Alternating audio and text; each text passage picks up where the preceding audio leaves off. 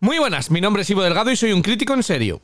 Y yo soy Rocío Muñoz, hoy es jueves 16 de febrero de 2023 y este es nuestro programa número 125 de cine. Así que recibe un abrazo desde lejos y arrancamos. He visto cosas que vosotros no creeríais. Cine en serio. Con Ivo Delgado, Rocío Muñoz, Unai Gallego y Miguel Ángel Tomás.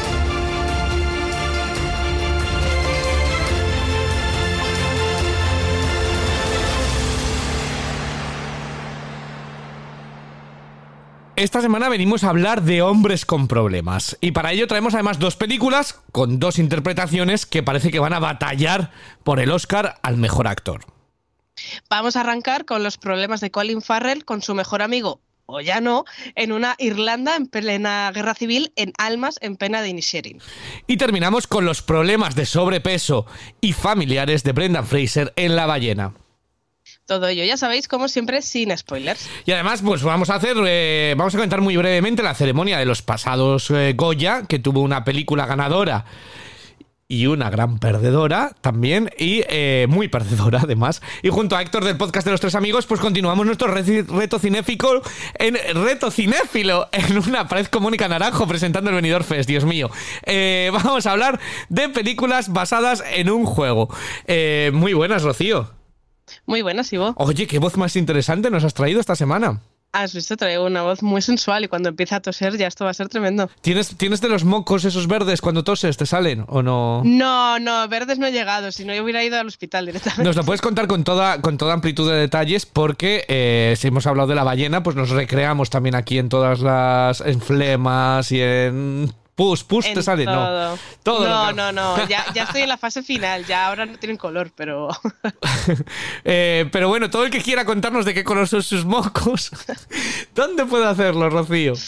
Qué cosas tan interesantes podemos aprender en este podcast. eh? Totalmente. Bueno, pues lo podéis hacer en las redes sociales. Por ejemplo, en Twitter nos mencionáis como arroba podcast en serio y os leemos y si sabemos daros vaticinio médico, pues también hacemos el diagnóstico. Si no, pues os podéis venir a nuestro grupo de Telegram, que nos podéis también ahí mandar fotitos y vídeos, pues si hay algún eh, médico en la sala, que también se llama podcast en serio. Y por último, pero no menos importante, si nos escucháis desde iVoox, nos podéis dejar un comentario en la plataforma. Eh, comentario como nos han dejado hace casi mil siglos, que ya parece que no nos acordábamos, eh, porque hemos tenido un pequeñito parón, eh, pero nada, muy pequeñito, ha sido un par, de, un par de semanas, pero nos han dejado comentarios con las últimas películas que hablamos, que hablamos de Babylon, Decision to Live, Tar y eh, también tú hablaste de Suro y la consagración de la primavera, que ahora vas a hablar un poquito, como tú has sido la experta en cine español esta temporada, eh, pues, pues nos vas a hablar un poquito de los Goya, pero nos dejaron comentarios, ¿vale? Comentarios como Virginia Torres. Y Virginia nos decía, buenas. Qué feliz me habéis hecho con vuestra acogida en esta pequeña gran familia que habéis formado. Hacía tiempo que quería comentar, pero siempre me daba como pudor. Pero vuestro recibimiento me anima a seguir haciéndolo. No tengáis pudor, pero si, si somos de lo más normal de- del Ninguno, mundo. si os estamos pidiendo que habléis de vuestros mocos, qué Es- pudor.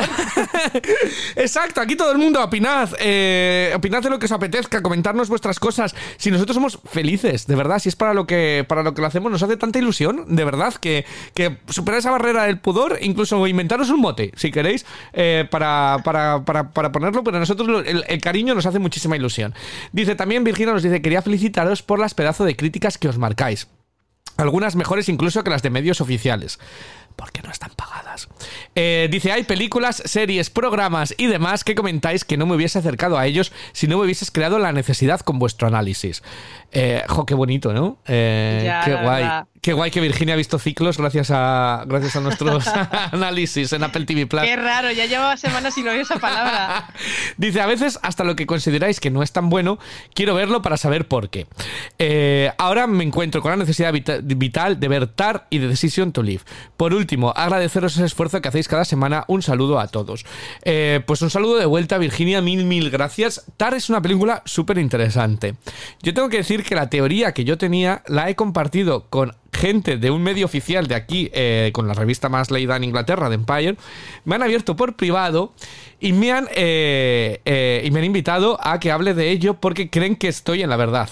Eh, creen que hay algo que rascar. Entonces van a invitar al director y quieren ponerle mi teoría sobre TAR para ver si yo voy en la línea correcta o a lo mejor me he marcado yo y le, le he más sentido a su, a su película. Pero bueno, la tengo que volver a ver para ver si todas... Es que teorías mil, cada día yo me encuentro teorías nuevas sobre TAR, eh, lo cual me hace todavía tener más ganas de un segundo visionado que ya tenía cuando lo terminé la primera. Es O que es absolutamente, absolutamente genial. Eh, oye, que no hemos presentado a Una- Unai, que puedes hablar cuando quieras, que es que está con nosotros, claro, es que me he puesto yo aquí a hablar de los oyentes y tenemos a, a- de a mocos, Unai, nos claro. hemos puesto a hablar de mocos Unai y el pobre, que es el único sano de este grupo ahora mismo, pues De no, momento. pero bueno, en, en Toledo no ha llegado la gripe entera, ¿no, Unai? Bueno, la pasé a, a principios de año. Yo ya cumplí el cupo hace, hace unas semanas, pero bueno, encantado de estar por aquí y no pasa nada. Lo Bueno. importante es que hoy venimos a hablar de buen cine y ya está, que, lo, que como siempre. Y si no, pues lo rajamos y ya está. Sí, por eso, Unai, tú opina con lo que quieras. Que digo, no, claro, está Unai todo callado. Digo, digo ¿por qué Unai no opina? Claro, porque no le, no le he presentado. Eh, Elena también nos ha dejado un comentario. Dice, Elena, hola, quería daros las gracias por vuestro programa. Lo descubrí hace poco, gracias a la mención desde a temporadas, y me enganché por vuestro análisis de las tentaciones. Solo eh, eh, lo he visto por oíros y espero que retoméis el análisis de la nueva temporada más adelante. Por otra parte, soy fricarda del cine, siempre en versión original, y estoy bastante al día con los estrenos, y en esta época del año un par de visitas a la semana caen porque si no se acumulan. Anda, que si se nos acumulan. Anda, Oh. Vamos a hablar de esta temporada. Luego tenemos semanas en las que no sabemos ni de qué hablar, pero, pero después, de- cuando llega temporada de los Oscars, estamos hasta arriba. Y nos dice Elena, Tar también me encantó. Me encantaría un análisis full spoilers. No me enrollo más, os sigo, un abrazo. Eh, pues como yo voy a crear, porque lo tengo que escribir, porque yo luego me pondré súper nervioso para hablar de, de ello propiamente, pues a lo mejor la subo aunque sea yo solo, porque yo sé que, que todo el mundo anda muy liado, y eh, expongo mi teoría sobre todo lo que pasa en Tar al final. Eh, a lo mejor lo subo, a lo mejor lo subo.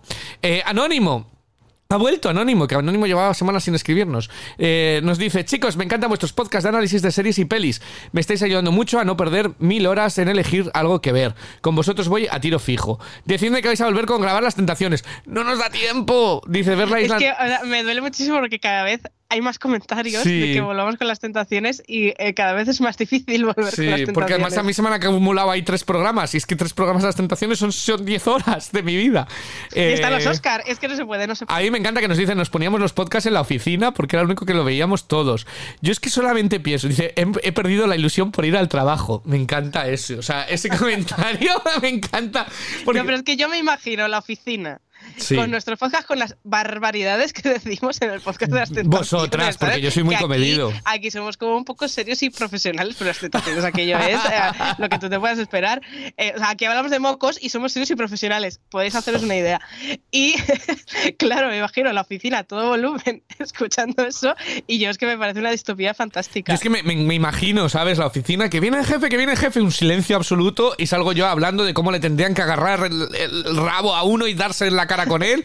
Es que yo necesito un cámara café, pero versión eh, gente en una oficina escuchando nuestros podcasts. bueno, mil gracias, de verdad, mil gracias a todos los que nos estáis pidiendo que hablamos con las tentaciones, que luego también hay otros dos comentarios más. Pero es que no nos da tiempo. Yo lo voy a intentar. Voy a intentar, hacer algo. No sé cómo, eh, pero lo voy a intentar. Es que no puedo, porque además aquí son vacaciones del colegio. Cuando son vacaciones del colegio, yo tengo mil trabajo. No porque tenga niños, sino porque, porque las familias, cuando no saben qué hacer con los niños, me los meten a los tours y se los llevan a ver el estadio de fútbol. Eh, entonces, bueno, pues lo intentaremos, ¿vale? Y Héctor, que ahora vendrá con nosotros para hablar de películas basadas en un juego, nos decía de, de los tres amigos, decía, genial programa. El análisis de Babylon me ha parecido súper interesante. A mí la verdad me encantó. Es verdad que tiene problemas de ritmo en su parte final, pero por el resto me encandiló. La maravillosa escena entre Jan Smart y Brad Pitt, totalmente, se separa, creo yo, porque precisamente son los únicos veteranos entre los protas, estrellas de una época pasada acostumbrada a un ritmo más pausado y casi nada cambiante. Por eso esa parada en el ritmo, o al menos es la sensación que me dio a mí. Y siendo Cantando bajo la lluvia una de mis pelis favoritas ever, Eh, bueno, aquí nos dice, porque es que, es que Héctor es que Héctor es catalán. Nos tiene que decir, bueno, yo me compré la edición reciente. Pongo la voz, ¿eh? Me compré la edición reciente remasterizada en 4K con sonido original. Y dice, yo también pillé todas las referencias. Babylon es una peli que me ha dejado huella. Y no puedo decir lo mismo de Decision to Live, muy en vuestra línea. Y la segunda mitad del film me parece un tercer acto demasiado estirado. Eso sí, Park Chan-wook sabe poner la cámara como Dios. Un abrazote. Pues un abrazote de, de vuelta también para ti, Héctor. Eh, mil millones de gracias. Eh, hay otra, hay, hay otra de nuestros oyentes. Ay, es que es que yo soy un caos con todo. Eh, Moniti. Moniti ni series, ¿vale? Que hablamos un montón por, eh, por eh, Instagram. Y me dijo, eh, he visto The Whale y tal, dice, ¿cómo puedo, dónde puedo escribir para que me lo leáis? Donde queráis, ¿vale? Vosotros mandádnoslo, eh, aunque sea por el grupo de Telegram, aunque sea por Instagram, aunque sea en, en privado a Rocío por Twitter, eh, a Rocío barra baja, ML barra baja, ¿verdad? Ah. Eh, aunque sea Rocío, aunque sea a mí, y nosotros lo leemos. Y lo que nos hace ilusión es que nos llegue y nosotros eh, darle, darle pie. Tengo que decir que el podcast eh, último de cine. Eh, hemos batido todos los récords que habíamos hecho, pero por Sí, una yo Estoy barbaridad. un poco flipando. Yo no sé si lo alguien el otro día que entré a leer los comentarios y dije, perdona. No sé si alguien se ha quedado dormido encima del F5 y se ha quedado actualizando, pero. o a lo eh, mejor, como hablábamos de tantas películas, la sí. gente, según las va viendo, vuelve al podcast a, a escuchar la crítica y tal, porque yo sé de gente que hace eso, ¿no? Que después nos vuelve a escuchar ya habiendo visto la peli para, para recordar Sí. un poco y ver si coincido o no y entender, porque hay veces que hablamos un poquito en clave. Sí. Eh, yo no sé si ha pasado por eso también, de que, que hablábamos de tantas pelis que era fácil, ¿no? Tener que Sí. volver a- al podcast, pero jo, qué, qué ilusión y muchas gracias. Mil millones, mil, mil, mil, mil, mil millones de gracias, de verdad. Eh, es un placer y lo hacemos, lo hacemos con tanto gusto que cuando hacéis, cuando nos dejáis comentarios, no- nos dan ganas de hacer más cosas, o por lo menos a mí. Digo, ah, pues venga, venga, me voy a poner con las Tentaciones, que la gente entonces, eh, de verdad, mil millones de gracias a, a todos. Eh, ¿Abrimos capítulo de los Goya? Abrimos. Venga, pues vamos a abrir capítulo de los Goya porque eh, se acaba de celebrar esta, este pasado fin de semana la ceremonia en Sevilla, si no me equivoco. Corregidme porque yo no he visto la ceremonia, ¿vale? Eh, no me pillaba, no me pillaba bien, eh, entonces leí después. Yo estaba a ver, eh, es algo cinéfilo, entonces lo puedo contar. Yo estaba en un visionado interactivo de Romy y Michelle. Romy y Michelle, esta grandísima película de los 90, icónica de instituto con Lisa Kudrow y Mira Sorbino. Entonces, eh, yo fuimos disfrazados, hicimos camisetas eh, propias y era un visionado con drag queens que cortaban y paraban y hacían las frases y hubo competición de cómo doblar eh, bufandas. Fue una absoluta fantasía. Entonces, entre eso y los Goya, pues yo tiré por ahí. Pero yo sé que tú, Rocío, este año has estado súper involucrada en los Goya, que te has visto muchas de las películas y que te has visto que tenías muchas ganas de la gala. Así que cuéntame tus impresiones. Bueno, yo creo que fue una gala, fue muy gala de entrega de premios. Eh, sí que es verdad que eh, de los años que llevamos, que siempre se hacen como muy pesadas y muy tal, este año como gala lo vi bastante bien. Quizá también porque, claro, a- apenas hubo intervención ¿no? de eh, Antonio de la Torre y Clara Lago, que eran los maestros de ceremonia. Creo que salieron como tres veces en total en toda la gala, o cuatro. Pero quizá eso sirvió porque al haber eh, 28 categorías, si no me equivoco, pues eh, es muy fácil enseguida que la cosa se nos vaya de madre. ¿Qué tiene también a favor la gala de este año? Que por primera vez se han respetado los tiempos de agradecimiento. Ah, qué bien. Yo no sé qué les habrán hecho, qué, qué, qué les habrán, un contrato les habrán hecho firmar, pero muchos decían, bueno, eh, que se me va el minuto que tengo para hablar, a ver, voy a concentrarlo todo muy rápido, pero verdaderamente no había nadie que se enrollara ahí en vacío y tal, y entonces eso también le dio un poco más de ritmo. La parte negativa, pues que es eso, fue muy gala de entrega de premios y poco gala televisiva, ¿no? Era como una entrega tras otra. Hmm, Yo tengo que decir que una cosa que hacen muy, han hecho muy guay y me parece genial aquí en los BAFTA, eh, los nominados, y creo, como idea, eh, por si alguien no está oyendo, y, el año que viene son los encargados de, hacer la gala de los Goya.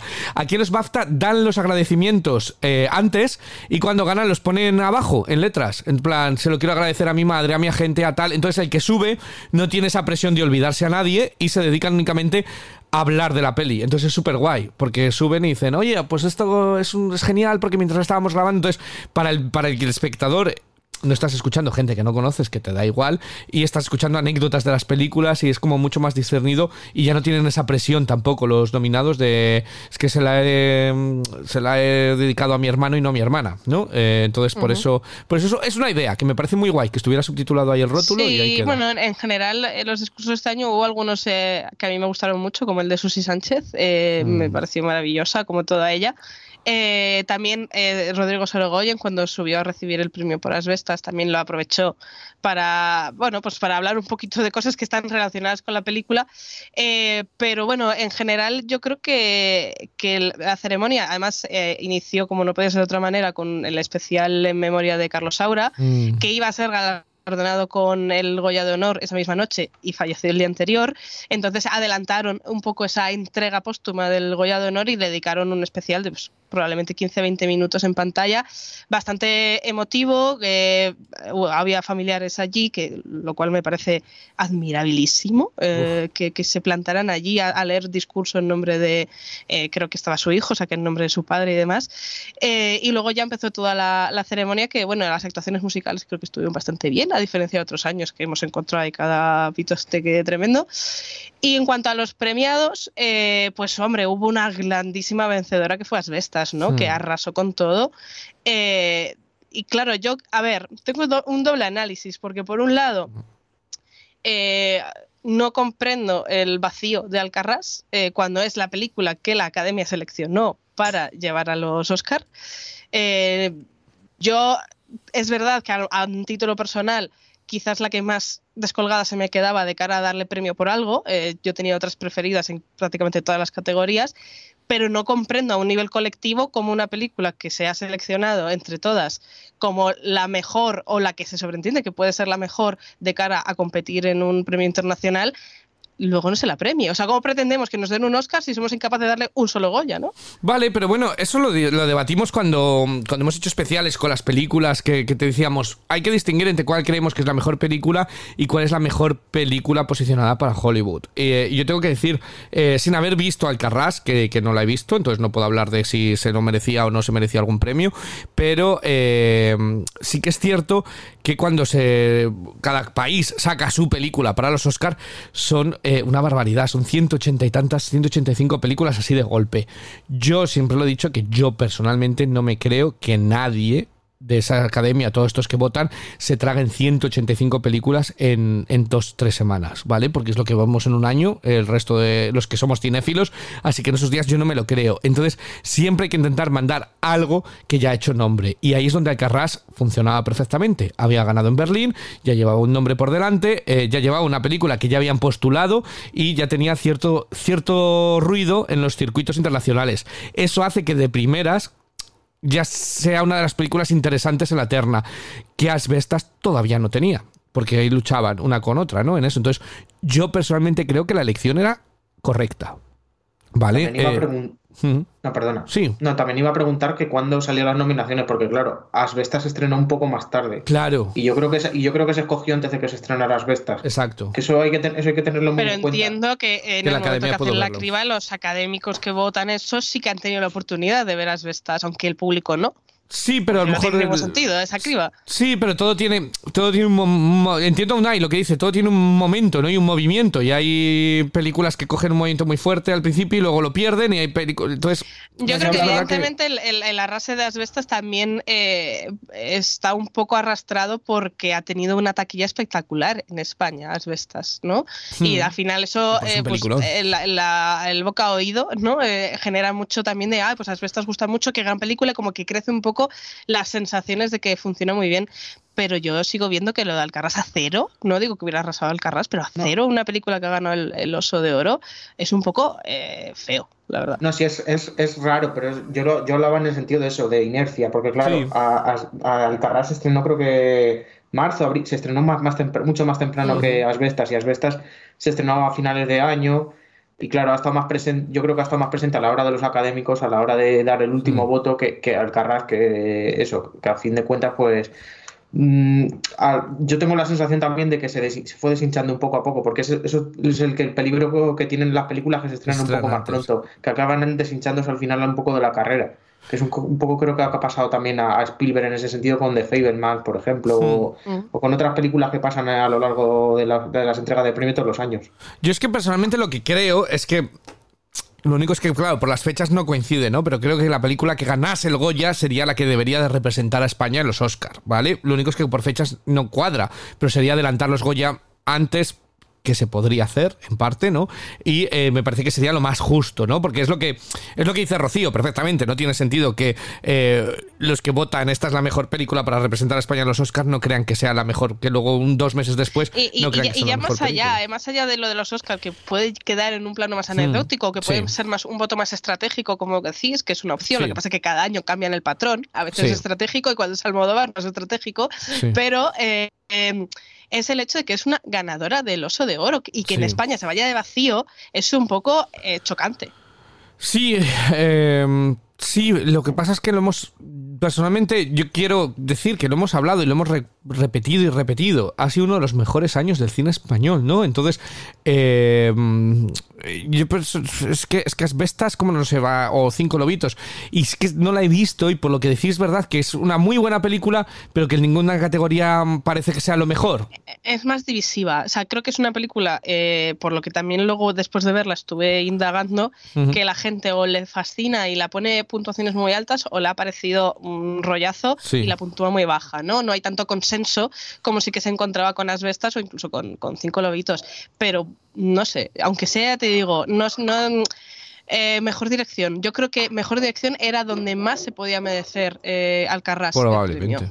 No, a ver, yo sobre todo ha sido sobre todo la sorpresa en mejor actor revelación porque eh, parecía que iba a ir para uno de los de Alcarrás y al final se lo ha llevado Telmo y Lureta y pero bueno, es eso, es, es raro que haya pasado eso, pero al final yo que sé, mucha- muchas veces Pasa. al final este tipo de Mm. películas puede pasar perfectamente, que se inflen mucho de nominaciones y luego que se vayan de vacío. Sí, pero bueno, hasta el propio Sorogoyen ¿eh? lo dijo después de, de la ceremonia que él no pensaba eh, ni que Alcarrás se fuera a cero ni que Asbestas se llevara dirección y película.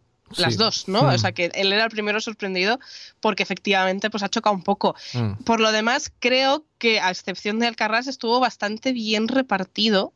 ¿Vale? En general, eh, creo que Cinco Lobitos eh, ganó a lo máximo que podía ganar, que eran las interpretaciones. Yo se le hubiera dado todos los premios del universo, Ay, pero entiendo que, que, eh, donde era cabeza de cartel era en interpretación femenina, con Laia y con Susi. Entonces, para mí tiene premiado lo que, lo que era merecido. Y luego una que se llevó mucho en no técnico también fue Modelo 77 Que, que durante buena parte de la gala, hasta que no llegaron los premios un poco más interpretativos, yo decía, los académicos solo han visto Asbestas y Modelo 77, porque Sí. aquí no hay para nadie más, ¿no? Sí. Entonces, bueno, el reparto, creo que hicieron lo que se pudo, pero a mí también personalmente me parece un poco fuerte que eh, una película como Manticora se fuera también a cero. Mm, Sí, totalmente, sí. Yo le habría dado a mejor actor, pero bueno. eh, Yo también. Pero bueno, tampoco le nominasteis en los premios en serio, la verdad. Fui yo solo, me quedé yo solo. Eh, Pero que yo la miro porque pensé que nadie la había visto otra vez. Yo es que no, no llego, o sea, yo que no podía ver todavía Mantícora y es algo que me da rabia, pero es que aquí no yo me llegó. Recomendadísima. De ninguna manera la he podido ver. Eh, también tengo que decir, mira, hablando de los Goya, yo he podido ver en los márgenes, eh, que está en Amazon Prime, para el que todo, para el que todo quiera.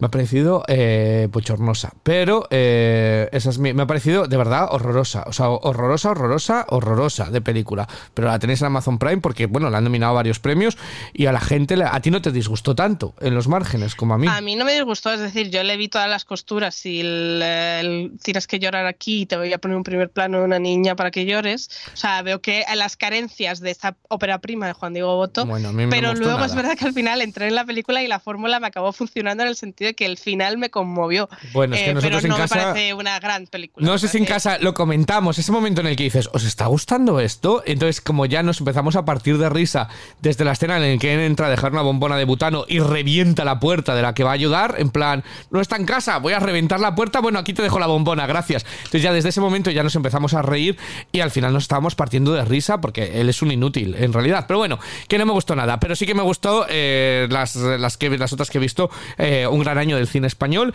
eh, que da un poco pena lo que, a ver si me, desde fuera, ¿no? Que ha sido un año tan grande que me hubiera gustado que hubiera estado más repartido, ¿no? Pero creo que... Sí, por eso yo Hmm. em, es como que creo que se ha hecho lo que se ha podido en el reparto, pero a mí también me quedó esa sensación de eh, que Alcarrás o que Mantícora se vayan a cero y luego Modelo 77 o Asbestas hayan, se hayan llevado el 85% de los Hmm. premios, me deja una cosa un poquito agridulce. Es como Hmm. algo falla, no sé si es, eh, pues a lo mejor falla en los Goya un poquito de lo que hay en, lo- en los Feroz, de categorías que no sean tan estrictamente técnicas o tan estrictamente interpretativas como un mejor póster o mejor no, tráiler o ese tipo de cosas para premiar también y que tenga reconocimiento otras películas que quizás no puedan competir en, en categorías eh, que necesiten más recursos, por ejemplo. Ay, no, por favor, que no nos alarguen una gala para dar el mejor tráiler. De verdad, no es, no es necesario. Pero yo no lo veo mala idea de cara a, a eso, a poder ser un poquito más eh, Pero ¿tú crees, en el ¿tú reparto. crees que se repartirán o tú crees que le- simplemente le caerá más? Porque Bueno,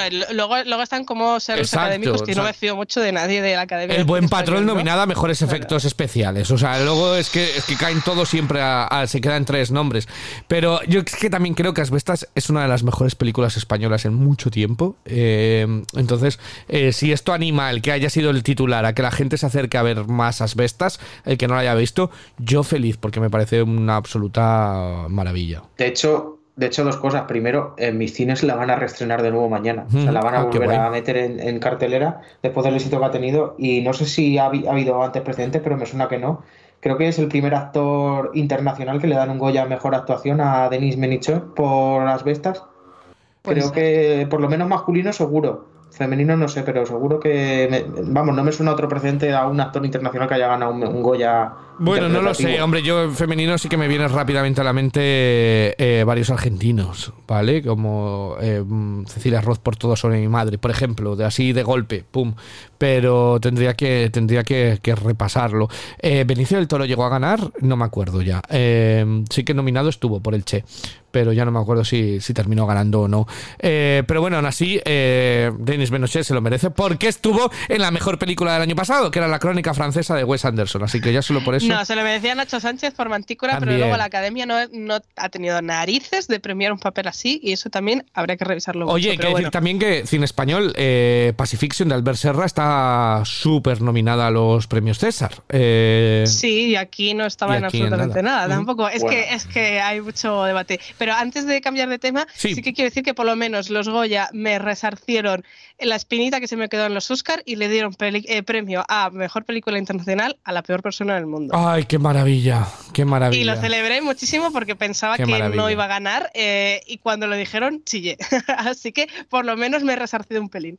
Bueno, pues, eh, pues sobre todo lo, lo que, para lo que valgan los premios, eh, más que para ofendernos, eso es para el debate y para lo que siempre decimos, acercar títulos que a lo mejor a alguien se le ha pasado. Y si alguien no ha visto Asbestas, es una grandísima oportunidad ir a las salas de cine a verla, porque de verdad que todos estamos de acuerdo. Además, con esa película todos nos gustó y, merece la pena. Eh, y para mí yo creo que era la película española del, año, junto con Cinco Lobitos, que la tenéis en HBO Max. Si alguien se quiere, se quiere acercar, muchas de ellas ya llegan a las plataformas. eh, acercarlo que ha sido un grandísimo año de cine español. Eh, un año en el que películas como Los Regalos Torcidos de Dios, que otros años habrían arrasado nominaciones, no ha tenido cabida porque ha habido tanto, tan bueno, que, que se ha quedado... que se fue a cero, por cierto. Sí, pero que otro año estoy convencido de que se hubiera llevado varios, muchos premios, ¿no? Y este Podría año- haber sido perfectamente Es- incluso la mejor película. Exacto, o sea, y este año ha habido tanto que, que se ha quedado como simplemente cine comercial, ¿no? Entonces, eh, un grandísimo año del cine español, desde luego.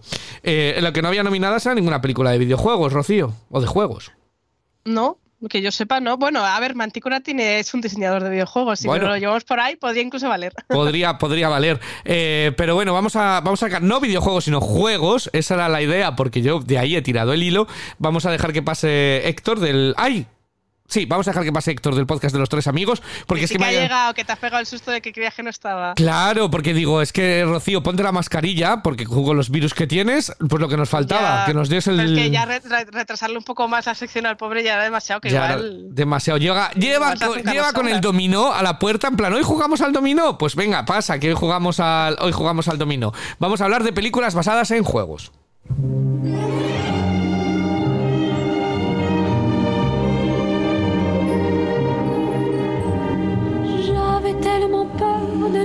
Bueno, pues ya ha llegado. Eh, Rocío, ya te has sacado todos los mocos, ¿verdad?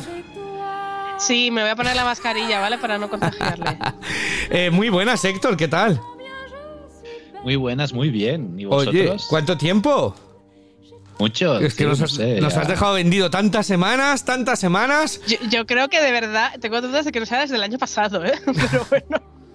Sí, ¿no? Puede ser, ¿eh? Puede ser, desde antes de Navidad. Bueno, pues eh, con Héctor nos intentamos juntar siempre que podemos, que la vida nos da, pues para hacer nuestro reto cinéfilo, en el que sacamos un tema y cada uno ve una película que es un poquito una excusa para hablar de cine y para recuperar películas que no hayamos visto, ¿vale? Que a todos nos puede, nos puede servir. Esta semana, bueno, pues el libro que seguimos decía, decía una cosa que era eh, película basada en una obra de teatro, pero Rocío tradujo a su manera, a toda velocidad, dijo, eh, encima, di- corrigiéndome a mí, es que Ivo, eres un caos, yo lo tengo aquí todo apuntado y se trata de película que adapte un juego. Bueno, a ver, yo quería crear mi propia aventura, ¿vale? No, eso que tiene poner a traducir un libro en inglés a una persona que no sabe inglés, que es mi persona, que lee play y piensa en juego, y como íbamos rápido, pues no le di la otra interpretación de play. Pero bueno, y lo guay que nos hemos sacado una semana extra. Pues eso, nos hemos sacado una semana extra y ya hemos dicho, pues ya tiramos con ella. Película basada en un juego. Eh, te habrá dado tiempo a verla, Héctor, porque con tantas semanas. sí, sí. Que- Y además, por desgracia, sí, porque ya, ya, ya veréis ya. Ah, venga, pues ¿qué Ay, peli, ay. ¿qué peli he escogido? Pues he escogido Hitman de 2007. Uf, eh, yo he visto dos de Hitman. Es que, es que yo. de- Sí, hay dos, hay dos. Eh, ¿Cuál es esta? La de. mm, ¿Quién es el actor principal en esta? El Timothy Olyphant, Timothy Olyphant, que, de joder, Justified. no habrá. Sí, pues, Actorazo, por otro lado. a mí me apasiona Timothy Olyphant, Justified. Sí, sí, a mí me encanta. oh, oh, y Justified Santa es la Clarita. Es la, la Santa Clarita es Oh, Diet. Eh, pero bueno, Es sí. lo mejor, o sea, era un vehículo para Drew Barrymore, pero él se la come con patatas. Los dos están fantásticos. Esa serie injustamente cancelada. Eh, pero, pero esta, por desgracia, no la, no la cancelaron. Eh, cuéntanos, cuéntanos que- de qué va este Hitman. Pues bueno, la película está basada en el, videojuego, el excelente videojuego del mismo nombre, en el que llevas a un implacable asesino a sueldo calvo y, bueno, básicamente sin pelo para no dejar pruebas, eh, con un código de barras tatuado en la nuca y que se tiene que camuflar entre la gente y pasar totalmente desapercibido para eliminar su, a su objetivo. Eh, pues bien, el título y que el prota se haya afeitado la cabeza es lo único en lo que se parece la película al videojuego. Pero es que además es, para mí ha sido una bazofia de peli, ¿eh? horrible, Hmm. horrible. Hmm, yo creo que- Y os, y os preguntaréis ahora, ¿y por qué has escogido esta peli, Héctor? Venga. ¿No? ¿por, por qué no la has cambiado? Teniendo un mes y medio. ¿Por qué has cogido esta peli, Héctor? Pues porque las opciones que me quedaban, eh, siendo adaptación de juego o videojuego por culpa de Rocío, eh, esto que quede claro, eran básicamente o Stalin Death o Resident Evil el capítulo final, o Wing Commander, o Dragones y mazmorras, pero no la nueva que se tiene que estrenar, sino la que la, la mierda esa que hizo New Line a principio de los 2000. Así que yo creo a priori que escogí la menos mala, aunque ahora ya no estoy tan seguro. Ay, madre. Eh, ¿Qué nos puedes rescatar de la película eh, en, tu, en tu valoración más, más, más, o, o cuál es tu valoración más asentada aparte de que no te ha gustado? Bueno, pues nada, que no la veáis. no la recomiendo a nadie. No, de hecho no os voy a decir ni en qué plataforma está. Y, si queréis, eh, y, si, os, os gusta Olga Kurilenko y la queréis ver desnuda, hay otras pelis en la que sale desnuda, o si no, buscáis el corte en la que sale desnuda por internet, que seguro que está. O sea que, y lo más llamativo, ya hemos dicho al principio, es eh, que Tim- Timothy Olyphant, quien pobre, eh, pone todo su empeño para salir del paso, pero no, no sirve para nada, por desgracia. ¿Tú has visto la secuela? No, remake. no, no. Eh, ay, pues mira, pues esa sí que la, también la puedes ver en, en esa plataforma de Disney que no quieres mencionar, como la primera. Eh, también tienes la secuela, Hitman Agente 47, Ya, que quisieron acercarse más al videojuego y salió igual de mal, o sea, o peor incluso. mira. Entonces, Y, eh, y- actor también me gusta mucho, que es el Rapper Friend, ¿no? Sí. Es Rapper Friend, otro que tampoco es calvo, que no habrá gente calva en el mundo para hacerlo. Pues, eh, pues cogen a actores que les queda rarísima la calva. Eh, sí, totalmente. Entonces, eh, Sí. a mí también no, a mí tampoco me gustó, me gustó nada. Es que además es eso, que no tiene ni la esencia del videojuego, ¿no? Pues el videojuego, o sea, los que habéis jugado, y si no es, básicamente eres un asesino sueldo, pero tienes que eso, pasar lo más desapercibido posible. Y aquí al minuto, al segundo día hay una mega explosión. O sea que, Eh, ¿Has jugado tú al juego? ¿Has jugado? Sí, sí, sí, sí. A- a- ju- bueno, jugué al, creo que a los dos primeros originales, porque después han habido como remakes o, Sí. o nuevas versiones que a las que no he jugado aún. Bueno, pues, eh, pues ahí está la. ¿Qué nota le has dado tú a este Hitman? Pues le pongo un dos y medio, Ah, dos y medio, tres. Un dos y medio, tres. Bueno, ni tan mal, oye, Bueno. con lo tacañón que es para- para- total, porque iba a decir, Sí. a películas que dice, pues me ha gustado mucho, le pongo un 7, yo esto me esperaba un 0. Sí. Bueno, no, se acerca el dos. Uno por Tony, eh, Timothy Olyphant y, y, el otro, no sé, no sé por qué. Por las palomitas, que te habían sabido buenas. Eh, pues, pues esa es una de videojuegos, de Hitman. Eh, ¿Va a ser verdad que no hay película buena de videojuegos? Vamos a ver si Rocío trae una que esté mejor. Bueno, claro, yo eh, no me he ido tanto a una película que esté basada en un videojuego real, sino a un, Ah, una empezamos. deformación. No, yo he visto una idea recomendación de Ivo, bueno, vi, mejor dicho, porque Ah. he visto como si fuera reciente, que se llama Six Sense, eh, perfecta. ¿vale? De David Cronenberg, Sí. eh, del año 99 y que protagonizara, protagonizaban Jennifer Jason Leigh y Jude Law, aunque también estaba por ahí Willem Dafoe, ¿no? Y la película pues es una especie de distopía en la que la sociedad trata de ídolos, pues casi dioses, a los creadores de videojuegos y estos se pueden jugar adentrándose orgánicamente en ellos, ¿no? Entonces la acción comienza cuando una de las diseñadoras de videojuego del momento presenta Existence, que es su nueva creación y que es un videojuego que cuenta con el matiz de que los jugadores, una vez inicien partida, no serán conscientes de cuándo están jugando y cuándo están en la vida real. Y la verdad que es que, claro, la peli la vi como en 2022, entonces la tengo un poco difusa ya en mi mente, pero sí que recuerdo que me gustó. Eh, o sea, me voló un poquito a la mente, ¿no? Eh, Hmm. me, me parece que es, bueno, es bastante rara, extraña y tal, pero tiene algo que, que al final te acaba gustando. Creo que tiene, mm, sobre todo los elementos estos que me molan a mí, ¿no? Como este rollito de no distinguir entre realidad y fantasía, que suele dar pie pues, a, a muchos giros de guion, que te desconcierta como espectador y todo eso. Entonces lo disfruté bastante. Me costó un poquito entrar, pero ya le pillé un poco el punto a todo lo que estaba viendo y ya me dejé llevar y me lo pasé muy bien. Y además creo que es una película muy sorprendente hasta prácticamente los títulos de crédito. Entonces eso es guay, ¿no? Porque nunca sabes en qué momento pueden seguir todavía eh, adentrándose en tu cabeza a, manipularte. Eh, de los personajes, no empaticé con ninguno en particular porque eso da cada cual tiene un trago, pero sí que me impactó mucho el de Willem Dafoe, ¿no? Por el desarrollo que tiene. Eh, quizá fue uno de los primeros momentos de la película donde dije, what the fuck, ¿qué estoy viendo, no? en plan, ¿esto a dónde me va a llevar? Va a ser un viaje curioso.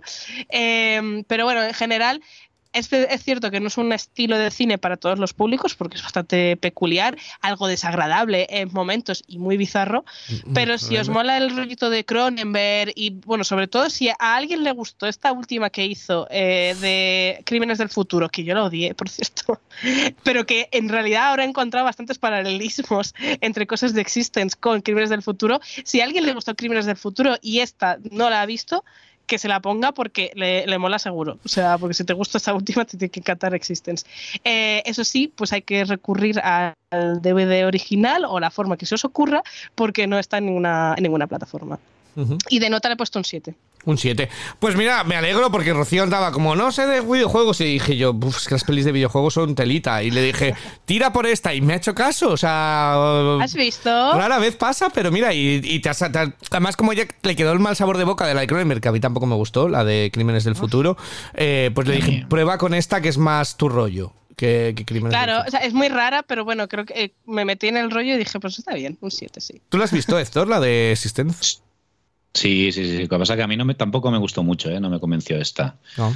Me, me, parece una especie de, de videodrome también de Cronenberg, pero hmm. que no quiero y no puedo, ¿no? Yo le tengo aprecio porque voy a explicar la historia. Yo fui a verla al cine eh, en la Semencia, además, si no me equivoco, y era en inglés con subtítulos en español, y nos informaron justo antes que se había roto la banda de subtítulos, que no iban a poder sobreimponer los, los subtítulos. Entonces, que nos devolvían a todos el dinero, pero que como ya estábamos allí, que si alguien le apetecía verla, que aunque nos devolvían el dinero, te quedaras. Y, y yo mi inglés todavía andaba ahí, ahí, ahí, ahí, ahí, y dije, pues me voy a quedar a verla. Eh, y entonces, me, pues, pues entendí menos todavía entonces como me gustó más, eh, era como doble. No, doble es, es- versión. es un poco serie B la peli, Sí. pero bueno, no sé. Para lo que el rollito, yo creo que también, después de haber visto la Crímenes del Futuro, me pareció mejor. Pero está bien, está bien. Sí, pues, eh, pues yo ¿Has, también. has visto otras de Cronenberg tú, Rocío, o no? Pues no, no sé si alguna, pero Videodrome la tengo en, en la pendiente. La lista. Eh, pues yo también me cogí un poquito la. Como yo he visto casi todas las de videojuegos, me las he visto prácticamente todas. eh, pues, pues me he tomado un poquito la versión. Era como películas de juegos. Y yo dije, venga, juegos, juegos, juegos. Y estuve un buen tiempo dándole a la vuelta. Y yo dije, bueno, pues películas de juegos, película que toque el ajedrez. ¿Vale? Eh, eso es un juego. Entonces dije, tengo una grandísima Ah, es un pendiente. deporte. Eh, es un juego, es un juego de mesa, me, da igual. Entonces dije, tengo una grandísima pendiente que tengo muchísimas ganas que ver y, y voy a aprovechar para verla. Entonces me he vuelto a Ingmar Bergman y me he ido a ver el séptimo sello. ¿Vale? Eh, porque juegan al ajedrez en la película. Oye, ¿es un poco tongido con pinzas mi argumento? Sí, pero... Porque eh, juegan al ajedrez, no porque bueno, el ajedrez pero- tenga un papel relevante. pero tiene un papel súper relevante, ¿vale? Desde, pues yo creo que son hay grandes escenas de la historia del cine y una de ellas es, es la de la del protagonista jugando con la muerte y, y echando una partida a la muerte. Eh, tengo que volver a ella, porque claro, como la he visto hace tanto, dije voy a escribir una reseña, no la llegué a escribir y la tendré que volver a escribir, pero me apasionó. Eh, se me ha quedado marcada eh, para siempre esta, esta película. Tiene tanto dentro de tanto tanto que, mm, bueno pues eh, me ha quedado absolutamente alucinante sobre todo la escena final eh, el baile con la muerte el que lo haya visto eh, es que es puro puro puro puro puro puro cine. En cada fotograma en cada escena va a la, mejor no cada escena es mejor que la anterior. Entonces es una película de solo hora y media que yo me la esperaba mucho más densa y no es para nada densa. Me la esperaba mucho más larga y no es larga. Y, y me esperaba a lo mejor un poquito rollo siempre eh, ha tenido a Ingman Bergman, es uno de mis grandes pendientes porque hablan tanto los culturetas de él que era como, "Buf, ya verás la que me va a caer. Y sí, todo lo contrario, eh, me parece súper accesible para, para ver y para disfrutar sobre todo. Entonces, eh, pues una absoluta obra maestra del cine que entiendo porque siempre aparece en todos los rankings de las mejores películas de la historia y que entiendo por qué eh, algunas de las escenas son, son tan icónicas que- que pongan la portada ¿no? de estas películas, de, de estos libros de historia del cine y aparecen siempre alguna escena de esta película y entiendo el porqué. Me parece una imprescindible de la historia del cine.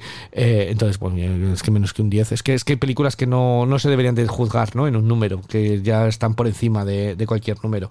Eh, y esta es una de ellas. Así que maravillado y con ganas de ver más de Berman. Eh, Así que, así que yo le he dado un 10 absoluto a este, um, a este séptimo sello. He empezado bien con Berman, ¿no? Tú lo habrás visto, Héctor, me imagino. Sí, sí, sí, sí. me- también me gustó bastante. No es de mis favoritas, ¿eh? Berman. Me quedo con. digo, a mí, Fresas Salvajes me vuelve loco. Sí, Pues- no sé, os pues la será- recomiendo. Y es, es muy, muy pelirrocío, ¿eh? Porque tiene. Es yo que creo. Bergman es uno de- otro de mis pendientes, no he visto nada suyo, pero hay muchas pelis que las tengo anotadísimas porque creo que pueden ser de mi rollo, así que Sí, sí, sí. Bueno, Haneke bebe mucho de él también, ¿eh? O sea, sí, por eso, por eso. La, además en Amazon Prime hay muchísimas de, de Bergman y Hmm. las tengo todas ahí en la lista para algún momento. Pues, pues mira, podías por, apuntarla para aprovechar. Yo he aprovechado, me le he cogido un poquito la sección de aquella manera, pero luego dije, ¿qué coño? Rocío se la ha inventado, la sección. O sea, que tampoco me puede echar nadie a la cara nada. nadie a la cara nada. Eh, entonces, bueno, pues, pues todo el que, todo el que quiera, eh, acercaos si no habéis visto el séptimo sello, la tenéis en Filming, la tenéis en. A contra, a contra más, es que de verdad en tantas plataformas, pero en Filming la tenéis, ¿vale? Eh, este, este séptimo sello. Y sobre todo que os quite pues mis, prejuicios que tenía, ¿eh? que no es una película súper densa, súper pesada, súper blanco y negro. eh, no, es una película más accesible de lo que yo me esperaba, lo cual eh, agradezco enormemente. Y una de las grandes películas de la historia del cine para mí. Sí, sí, sí. Pues, eh, pues nada más, pues tres películas muy distintas, oye, desde la de Héctor de Hitman a Existen de Rocío hasta, oye, pues, pues al final tu invención nos ha salido bien, Rocío. Ahí ha quedado curiosa. Ha quedado Sí, distinto. A partir de ahora que le den al libro, lo hago todo yo. Entonces, para la semana que viene, ¿qué te parece si volvemos a los caudales y adapta a una película que adapte una obra de teatro? Venga, vale. Venga, pues muchísimas gracias, Héctor, por haber eh, venido a poner tu. Todo el que peor has elegido al final, ¿eh? Parece Fatal, mentira. fatal, lo sé. Parece mentira. Eh, y nosotros vamos Pero a, seguir, ya que he elegido esta, la traigo. eh, No la voy a cambiar. vamos a seguir hablando, aunque precisamente vamos a hablar dentro de poco de una adaptación de una obra de teatro, que es la de La ballena. Pero antes de ello, eh, vamos a seguir hablando de cine. Muchísimas gracias, Héctor.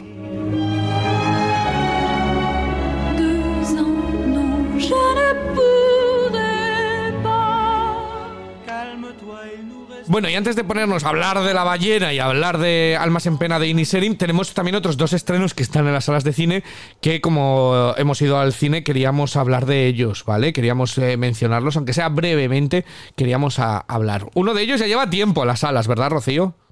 Sí, lo que pasa es que yo eh, he estado sufriendo, me han estado esperando hasta que he podido ir a ver Close, eh, Close. la película belga de Lucas Dont, que está nominada a Mejor Película Internacional en los. Oscar de este año, eh, que aquí en España se estrenó a finales de noviembre y todavía sigue con bastantes pases en cartelera. A lo mejor ahora que he ido ya, de repente la quitan, así que correr por si acaso. Eh, y que tenía muchas ganas de ver. Eh, la verdad que es una, es una historia, bueno, tiene mucho tinte francés, ¿no? Al final es una película belga, pero que parece cine francés porque es el típico cine de es- escenas largas, con mucho silencio, con mucha carga introspectiva en los personajes. Y al final es una, es una historia. eh, es difícil hablar de ella sin hacer spoiler, pero bueno, eh, trata de dos niños de, pues, yo creo que unos 11, 12 años que, que tienen una amistad enorme, eh, pasan el, el verano pegados el uno al otro, compartiendo un montón de aficiones y demás, y cuando llega la- el nuevo curso en el colegio, pues eh, algo ocurre que provoca que su relación eh, empiece a cambiar, ¿no? Y yo creo que al final eh, es una película que explora mucho el, eh, el poder de los prejuicios sociales, el poder en parte de la homofobia y el poder también de- del, del sentimiento de culpa, ¿no? Con uno mismo. Entonces, creo que es una película eh, muy interesante, eh, que está muy bien interpretada. Quizá le veo alguna pequeña carencia a nivel de guion, de algunas cosas que suceden que no están del todo bien desarrolladas o bien explicadas y que me dejan ahí un poco como dame un poquito más de contexto y te lo compro más esta idea, pero en líneas generales a mí hay escenas que me, que me recorrieron el cuerpo en un escalofrío y, y me parece muy necesario también que esté en, en los Oscars, que obtenga esa visibilidad, porque muchas veces no somos conscientes, sobre todo cuando somos tan, tan pequeños, eh, de lo que una simple frase o pregunta puede provocar, ¿no? El, el aleteo de una mariposa, el- los problemas que puede generar en los demás y, y el poder que podemos tener, sobre todo en tan tempranas edades. Entonces, eh, película muy necesaria, ya digo, con paciencia, es muy introspectiva, muy de emociones retenidas, pero que tiene mucho que decir. Ujú. Eh, ¿Qué no te lo has dado tú, Rocío? Un 7. Un 7. Ah, porque es que está en Film Affinity como la mejor película del año pasado, eh, votada por la gente. Entonces la media es 7,7. Entonces yo la tengo muchas Bueno, ganas por eso. yo un 7, pues no estoy tan lejos. No, le- pero le bajarías la media tú en Film Affinity. Le- Joder, unas milésimas. Eh, pero, pero bueno, pues eh, película recomendada, Close. Pero en los cines también hay una, llega una película de terror eh, que, que no lo hemos tocado porque no nos ha dado tiempo, pero Unai ha ido. Cuéntanos, eh, ¿es, es tan terrorífica esa relación de Titanic eh, en Titanic o...? Oye, que se estrena en 3D y tengo que ir a verla otra vez. pero que ya se estrenó en 3D otra- hace tiempo. Eh, Da igual, pero hace 15 años. Yo la vi en volver. 3D, yo la vi en 3D otra vez cuando se reestrenó Avatar la pusieron, la pasamos en los cines, la pasamos en 3D Sí, ya. a- hace 15 años por el décimo aniversario de la película Claro. y ahora es el, el 25 aniversario. Claro, ahora puedes ver, puedes, está, es tal la impresión que puedes sentir hasta que James Cameron te saca el dinero de la cartera, ¿sabes? Sientes como si James Cameron en, te va en quitando verdad el yo voy, dinero. a, yo voy a ir a verla solo para ver si en esta versión Jack se sube a la tabla. No, la que hay que ver es por ese momento en el que alguien salta del barco y rebota de pium, bom, bom, bom, bom. Ese es el mejor momento de Titanic, todos lo sabemos y todos vamos a verlo en 3D solo por esa persona. Gracias por esa maravillosa idea de que alguien cayese del barco y, y rebotase. No, hablamos de la película de Shyamalan, que ha ido Unai a ver, la de Llaman a la puerta, eh, si no me equivoco, ¿verdad? Eh, Sí, no, no, Knocking the Cabin en, en inglés, sí, correcto. ¿Qué tal? A ver, está, es una película, está bastante bien, está bastante correcta. A ver, mm, te diría que es de las menos complicadas, a es que es muy difícil hablar sin spoiler, es la Ya. menos complicada en, en, es- en- en sentido porque de, de- se llaman en trama porque no tiene ese gran giro y demás. Se centra más en desarrollar bi- bien la historia él, que quiere narrar, y sobre todo en sabe manejarla bien la cámara, colocarte bien y, ma- y mantenerte la atención porque la trama es eh, una pareja que va a lo típico a pasar un fin de semana en una cabaña tan tranquilo y vienen cuatro extraños a invadirles y porque según ellos se acerca el, el fin del mundo y tienen que hacer X cosas. Mm. Hasta ahí puedo decir. Y está bastante bien, la verdad, está desarrollada. Es eso, eh, no es tan complicada nivel all para que os hagáis una idea, pero yo salí contento de la, de la película, la verdad, es entretenida. Los actores estaban bastante bien. Mm, Bautista me sorprendió, porque yo es un actor que le veo, no le veo muy allá, pero aquí está bastante bien. También está Jonathan Groff, por, por si queréis ver algún ro- rostro más conocido y que también está simpático y en definitiva es recomendable, la verdad. Sobre todo es una película que yo creo que cuando llega a plataformas, a las plataformas que va que llegue, eh, yo creo que va a tener buen recorrido, sobre todo en tema plataformas, porque se ve rápido, va al grano y es disfrutona en definitiva. Bueno, pues, eh, pues, pues a Unai le ha gustado, le ha entretenido. ¿Qué nota le has dado tú? Unai? Mm, Seis y medio, siete estaría por ahí Ah, pues una película muy, muy entretenida. Yo tengo que decir que la primera vez que vi el tráiler pensé que era una parodia de estas que hacen APM hace mucho, que ponen la mm, como la imagen de alguien por encima y pensé, es que parece que es como una pareja que ve su chisme alterado, llega Jorge Javier Vázquez a la, a la Eh, es que se parece un montón, ¿no? Eh, o no, no es cosa mía, ¿no? No, no, no, Ah. sí he visto el meme mucho por Twitter, no te preocupes. Bueno, No, a ver, eh, sobre todo es, eh, yo, es una Home Invasion. Si tengo, es, es- es- es- es una, es de ese Sí. tipo de película, es una Home Invasion, para que os hagáis una idea. Bueno, De, pues hecho, se nota, de hecho, se nota que creo que la rodarían por el tema del COVID y demás, porque es, es, casi el único escenario, el 90 y pico por ciento de la película, así que. Bueno, pues, ah, pues ahí queda apuntada. Eh, si la vida nos da tiempo, pues, eh, pues la veremos y si no esperaremos a que, a que nos llegue. Lo decía eso por Jorge Javier Vázquez porque eh, estoy tratando de unir hilos porque también te vamos a ver una película en la que también parece que sale Jorge Javier Vázquez, que se titula... Rocío, no seas cruel. Rocío, no seas cruel. Pero qué cruel Es si no estoy entendiendo nada. Es que me lo tiene ahí apuntado. Pues vamos a hablar de la película en la que Jorge Vázquez también se parece al personaje protagonista de La ballena. Sé que estas normas pueden parecer restrictivas, pero recordad que el objetivo de este curso es que aprendáis a redactar con claridad y convicción. Y recordad, pensad en la veracidad de vuestros argumentos. En La ballena conocemos a Charlie, un profesor de literatura inglesa que vive encerrado entre sus cuatro paredes debido a una obesidad mórbida que va cada día más. En medio de sus grandes problemas, decidirá intentar conectar con su hija, a la que abandonó varios años atrás. Darren Aronofsky vuelve al cine tras Mother y lo hace adaptando una obra de teatro de la mano de un resucitado Brendan Fraser y con tres nominaciones a los Oscar en la mochila. Ivo, esta película ha levantado opiniones muy divisivas. ¿Estamos ante una de las cintas del año o de otro truco efectista de Aronofsky? Rocío, nos has dicho probablemente. Te has saltado lo de madre para decir mother, porque tú te niegas a decirlo en español, ¿no? Eh, Es que es Mother. pero es que no es mother, es ¡Mother! Eh, que tiene un. No, lleva en minúscula todo. Que Pero me tiene un- yo, adrede, la M va en minúscula. Tiene un símbolo de, de, de exclamación, entonces siempre es como ¡Madre!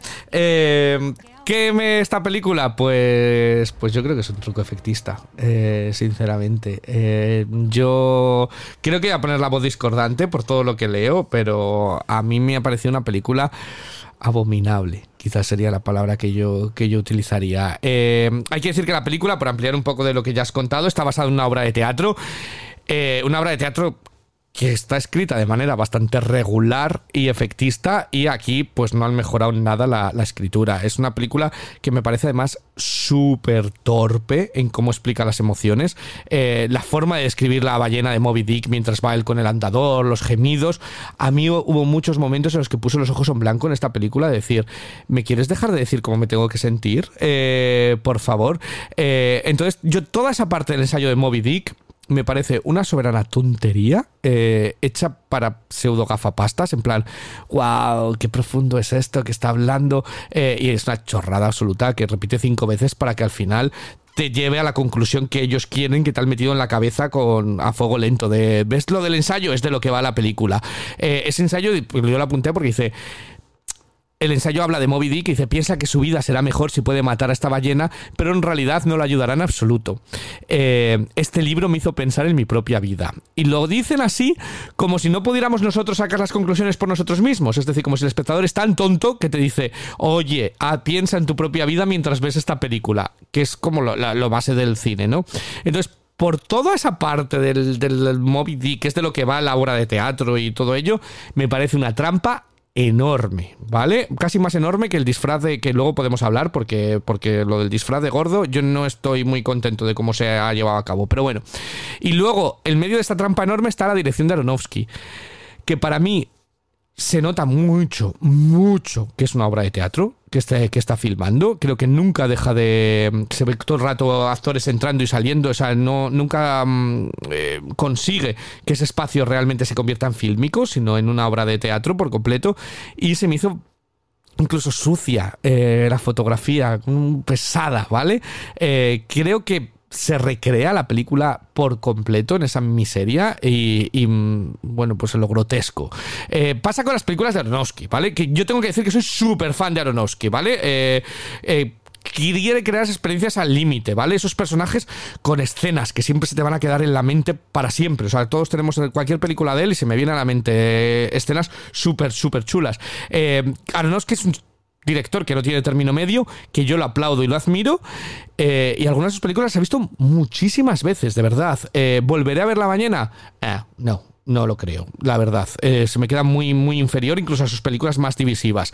Eh, entonces, creo que he estado pensando y he estado para escribir y decir qué es lo que a mí me echa atrás de la mañana y es la intención de la película, ¿vale? En todas las películas anteriores de las que yo hablaba de Aronofsky, creo que hay arte, creo que hay provocación, creo que hay entusiasmo por parte de los personajes, creo que hay imágenes que no hayas visto nunca, nunca antes y que te ponen enfrente de tus sentimientos y prejuicios. No entiendo la intención de la ballena. Eh, de verdad, no entiendo meter a un actor en un traje de gordo de 300 kilos. eh, porque es como de, venga, cuanto más grotesca, cuanto más fea eh, puedes encontrar este maquillaje, lo vamos a hacer así. Y eh, lo que pide es que te revuelques en, el deterioro de, de una persona desde una primera escena masturbándose hasta casi ahogarse, mientras hasta la escena en la que engulle, que se atraganta. Creo que hay una fascinación por poner la cámara en lo más, en el morbo, ¿vale? En recrearse en cómo pone la maonesa en la pizza, cómo la engulle como si fuese un cerdo, en tratar al personaje de eso, de cómo se intenta levantar como si fuese no humano, sino un, cerdo realmente. Eh, incluso hasta casi provoca el humor. En mi sala he llegado a ver carcajadas de, en, la, película durante varias escenas en la que está engullendo barras de chocolate y busca que, con la insuficiencia cardíaca congestiva y tal. Yo no sé si trata de, de hacer humor o no, pero realmente me sacaba por completo porque estaba, de verdad, en mi sala había carcajadas de la gente de, bueno, pero ¿y esto ya? O sea, ¿hasta qué punto? Entonces, no entiendo la internacional de recrearse en... Lo veo explotación. ¿Vale? La película. Me parece una película que explota a la gordura hasta el plan insano. En plan, mira qué asco da. Mira, fíjate cómo engulle, cómo tal. Y me parece. eh, entonces, eh, creo que solo tiene un mensaje la película y es que cuando la veas pienses, uy, Dios mío, gracias a Dios que yo no soy eso que hay en pantalla. Gracias a Dios que eso no me pasa, que no me pasa a mí. Entonces, eh, no entiendo porque la película nunca te trata de, de hacer entender los impulsos, no trata de enseñarte nada, no trata de, mm, de llevarlo hasta más que la vergüenza ajena, ¿no? Entonces, cuando, cuando la película torna hacia la parte sentimental, pues para mí ya no tiene ninguna pegada, me- nunca ninguna pegada, porque dices, va, casi mejor que me la, que me hagas una explotación por completo y que, que me enseñes cómo se explota las súpulas de grasa y de pus, que, que realmente ahora llevarme a me tengo que preocupar por, por sus sentimientos. Entonces, si algo de la película mantiene el mantiene algo eh, en, en- en las dos partes, es Brendan Fraser. Y por eso eh, creo que la película a mucha gente le ha llegado. Porque con otro actor que no tuviera la candidez que tiene él en los ojos en toda la película, eh, esto no hubiera llegado a, a nadie. ¿Vale? Entonces creo que todo se le debe a, a él, que está muy por encima del guion, bueno, por muchísimo, por esas frases absurdas que, que tiene que decir. Y creo que tiene muchísima ternura en momentos en los que otro actor se le hubiera ido. Además, sumado a que tiene su drama personal, su historia de superación, que todos conocemos, es una narrativa que le cae tan bien como le cayó a Mickey Rourke en The, Wrestler. Les cae perfecta esa historia de, de redención o a Natalie Portman en El Cisne Negro. Eh, y luego las, las actrices secundarias, sobre todo Hon Chao, que, parece que está haciendo de Chloe Zhao. A mí es que me recordaba tantísimo a Chloe Zhao. Eh, creo que está absolutamente excelente. Y bueno, Samantha Morton, que, que ya es la segunda película de este año, en la que sale una escena y parece que llega, hola, esta es la película, me la llevo yo bajo el brazo, que soy la mejor, soy, soy lo mejor que puede pasar en el cine actual. Vaya trizón. Entonces, no todo es negativo, ¿vale? Es una película que genera conflicto y yo creo que eh, tiene grandes interpretaciones y a mí me gusta toda película que de qué hablar, pero desde mi punto de vista eh, se recrea por completo en el morbo, se crea, se completa la, bueno, la diversidad morbosa y eh, creo que trata de ser agobiante sin que la redención para mí sea satisfactoria. Y sobre todo creo que no es justificable eh, eh, eso. Entonces, por esas razones, yo no he comulgado con la intención de la cinta. Agradezco todos los paralelismos con el Antiguo Testamento que tiene, que ha espolvoreado por encima de la película, que a mí eso es lo que me estaba haciendo de un texto que me parece súper mediocre, eh, pero creo que son insuficientes. Y me da mucha rabia porque creo que Aronofsky, que se ha atrevido a llevar todos estos em, paralelismos con la Biblia al límite, y ahí está el ejemplo de Madre, pero también de Noah, ¿no? Eh, creo que aquí, después de las varapalos que se llevó el madre se ha contenido, ¿vale? Para darnos, eh, para darle al público lo que quiere y al final eso me parece un pastiche barato para, para gente que ha, comulgado con algo que yo personalmente eh, acabé, agotado bajo capas y capas de grasa en esta película. Entonces yo personalmente eh, no estoy dentro de, de esta película.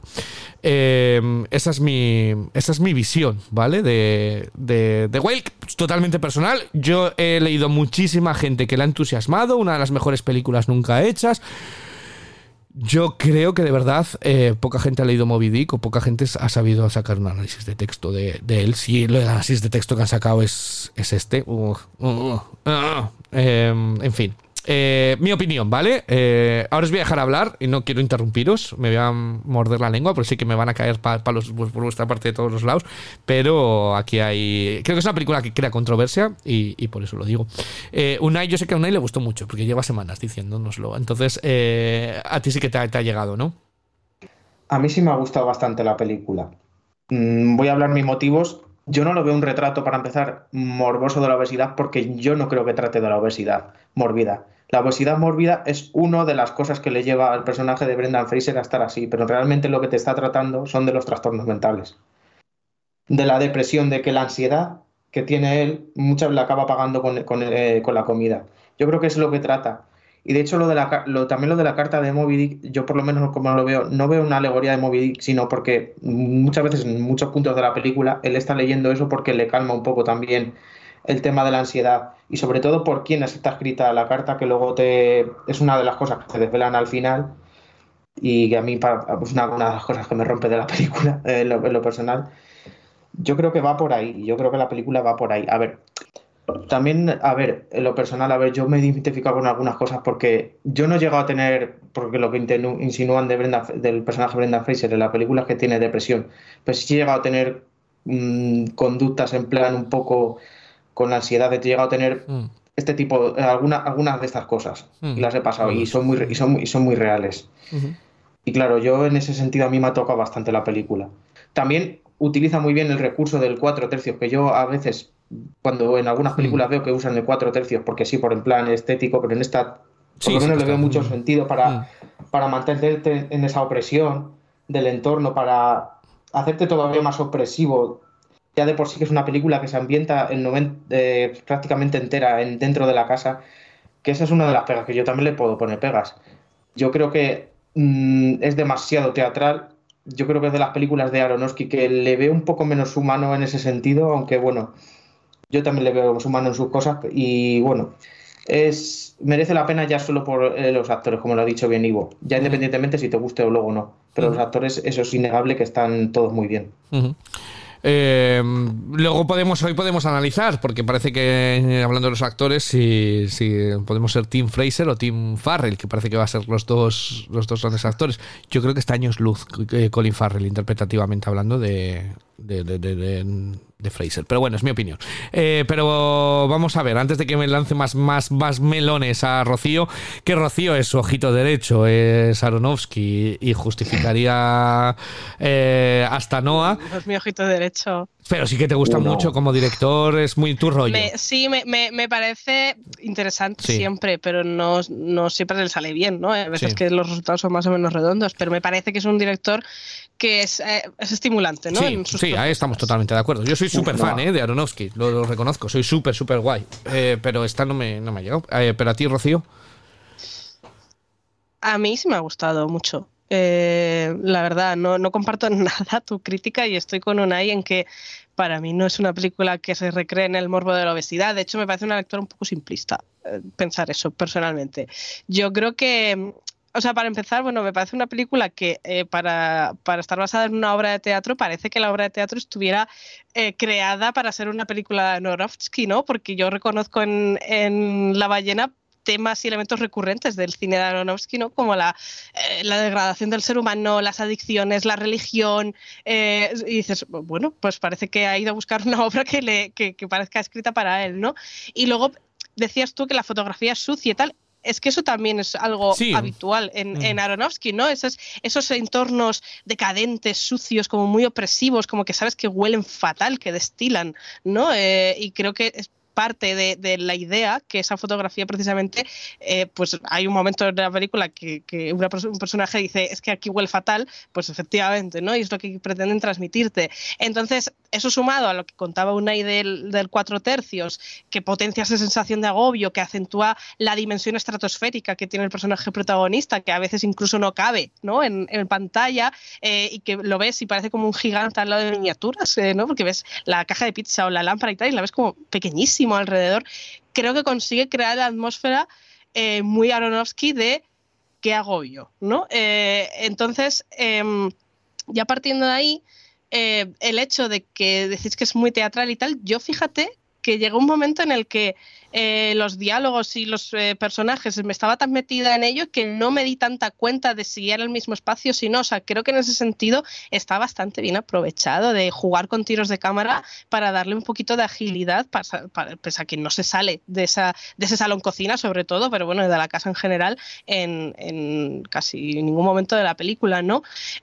Pero ya entrando más a lo que es en sí la historia, es que para mí es una película de personajes, de culpabilidades, de heridas sin cicatrizar y de expiaciones, ¿no? O sea, creo que cada uno, cada uno de los cuatro personajes que, más protagonistas, a su manera esconden algo, ¿no? Y que cuanto más les vamos conociendo a través de las diferentes escenas en las que aparecen, más difícil se les hace ocultarlo. Eh, es como si fuéramos escarbando en cada diálogo, en cada conversación, y vayamos descubriendo detalles que nos acercan o nos alejan a cada uno de ellos y que les, y les vamos como completando, ¿no? Como dando dimensión, como dando trasfondo y incluso hasta coherencia en alguna de sus acciones, por muy erráticas que a veces nos puedan parecer eh, en algunos de los personajes, ¿no?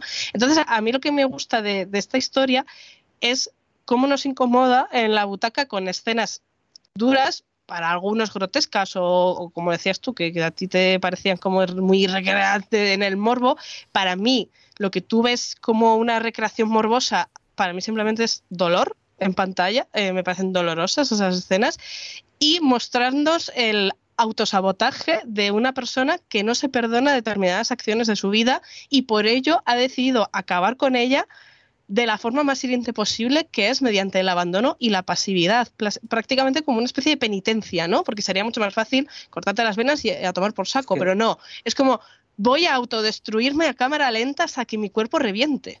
Es que te voy a decir una cosa más. Cuando tú estás en ese plan, lo que te haces mucho, y, y- y yo, eh, perdona, es que es- per- Mm. per- particularmente esto me ha tocado muy de cerca. Lo que te hace mucho es echarte las culpas. Eso está muy bien transmitido. Mm. Es echarte constantemente las culpas, todo. Aunque tú hayas obrado mal en alguna cosa, pero en cualquier cosa te echas la culpa. Y eso, es- eso está muy bien transmitido, la verdad. Exacto, ¿no? Entonces él eh, se quiere autodestruir a cada bocado, ¿no? Desde el principio de la película ya se le advierte, mira, tu estado de salud es muy delicado, tu organismo a este ritmo no va a resistir mucho tiempo. Pero es, Y es que él es como que quiere padecer eso como forma de expiar sus errores y sus pecados, o sea, como si fuera su paliativo al dolor emocional tan profundo que siente y a la depresión tan enorme que tiene.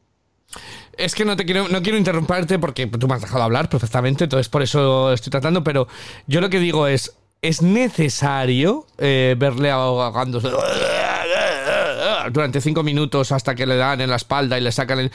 cuál es la intención de eso. Si lo que estáis diciendo me parece, me parece fantástico, pero la forma en la que lo han marcado no me hace que sea. No me hace llegar a eso. Me hace quedarme en, en lo morboso de. ¡Oh, No, mira la pero gorda no- no este, es cómo se ahoga! Es decir, en, Requiem por un sueño era necesario verles vomitarse la habitación, tampoco.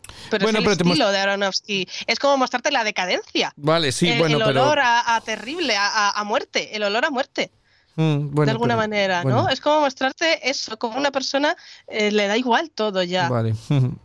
simplemente. Eh, y luego, aparte de esto, a mí también me parece interesante que todos los personajes que, que rodean al personaje protagonista también buscan de algún modo pasar por, por lo mismo, por esa especie de penitencia personal, ¿no? O sea, son todos personajes dañados por su pasado que buscan refugio en conductas que solo les lleva a más sufrimiento eh, y que las soluciones que eligen no les hacen felices, sino todo lo contrario, ¿no? Entonces, creo que todos en esta película están atrapados en esa especie de espiral autodestructiva y mm, yo creo que es una película que busca eso, que te duela y que te perturbe en cierta manera, ¿no? Que te, te ata al asiento para que veas esa cara tan demoledora, y tan de- decadente del ser humano, ¿no? Eh, como decía, pues al igual que pasaba en Requiem por un sueño, que llegaba un momento que es que era como, por favor, quiero que acabe esto ya, pero porque qué angustia ver a las personas en esos límites, en esos extremos. Entonces, para mí hay películas, eh, o sea, hay escenas, perdón, poderosísimas en, en esta película que sí que logran esa sensación. Y luego, eh, ya a- un poco más como eh, matices, eh, lo que decís de las interpretaciones, aparte de lo de Brendan Fraser, que es descomunal, casi al mismo tamaño que su propio personaje, yo creo que sobre todo las eh, tres mujeres que aparecen en la película son secundarias de absoluto lujo, ¿no? O sea, tanto Samantha Morrison con esa intervención que es súper relevante, como Hong Chao y como Sadie Sink, que es una chavala de 20 años y que quizás es la que carga sus espaldas con el personaje más difícil, el más complejo de comprender también y quizá el que tiene las, las escenas más complicadas de ping-pong dialéctico con, con Brendan Fraser y para mi gusto sale muy, muy reforzada de, esta película. Me parece que es muy complicado lo que hace. Entonces yo la quería mencionar también. Igual que quiero mencionar eh, la banda sonora, que también creo que es, que es muy bonita y que en algunos momentos se acompaña muy bien. Y yo sé que no es un peliculón de órdago, o sea, no es una película de 10 ni de 9 y medio, pero a mí sí que me parece una exploración muy interesante de psicología de personajes, de, como decía Unai, de, de eh, análisis de, conductas y de trastornos mentales asociados en este caso a la comida, pero en otros personajes a otras cosas, del sentimiento de culpa y de cómo canalizamos y exteriorizamos nuestro dolor y nuestras carencias emocionales en comunidad, eh, ¿no? Y cómo, cómo nos comportamos con el resto eh, a tenor de la mochila que cargamos por dentro, ¿no? Entonces, creo que a todo aquel que le guste este tipo de cine sí que va a encontrar en La ballena un título muy reseñable. Eh, puede que a otras personas salgan horrorizadas o que salgan no horrorizadas, pero sin el barco de Ivo, decir, pues mira, mí es que esto me ha generado más, mm, más asco y más incluso risas que otra cosa. Pero eh, para mí es una película bastante recomendable. Bueno, pues, pues hay para todos los gustos, la verdad. eh, las, las opiniones.